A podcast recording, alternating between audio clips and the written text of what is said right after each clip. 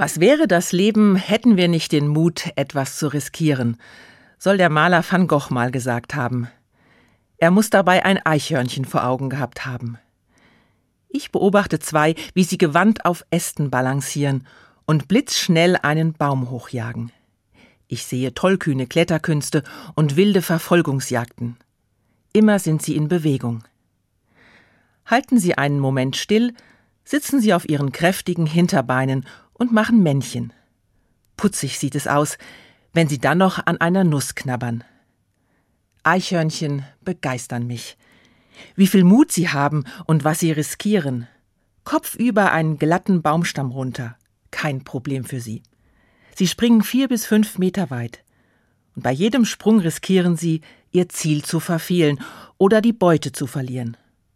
Trotzdem toben sie durch die Bäume. So risikofreudig wie ein Eichhörnchen beim Sprung bin ich nicht. Ich habe es gerne sicher, möchte wissen, was als nächstes kommt oder wohin es geht. Vor allem aber möchte ich sicher landen. Wenn ich den Eichhörnchen zuschaue, wird mir bewusst, ich wünsche mir Sicherheit und Geborgenheit. Und Angst vor dem Fallen habe ich auch. Ich versuche in meinem Glauben etwas gegen die Angst zu finden. Ich sage mir, ich falle ja nicht ins Leere, ich falle in Gottes Hand.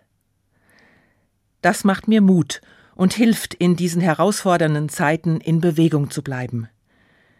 Natürlich nicht ganz so quirlig wie ein Eichhörnchen, aber auch mal was zu riskieren, selbst wenn's manchmal ganz schön schwer fällt. Geht dann doch mal etwas schief, dann falle ich ja nicht ins Leere, sondern lande in Gottes Hand.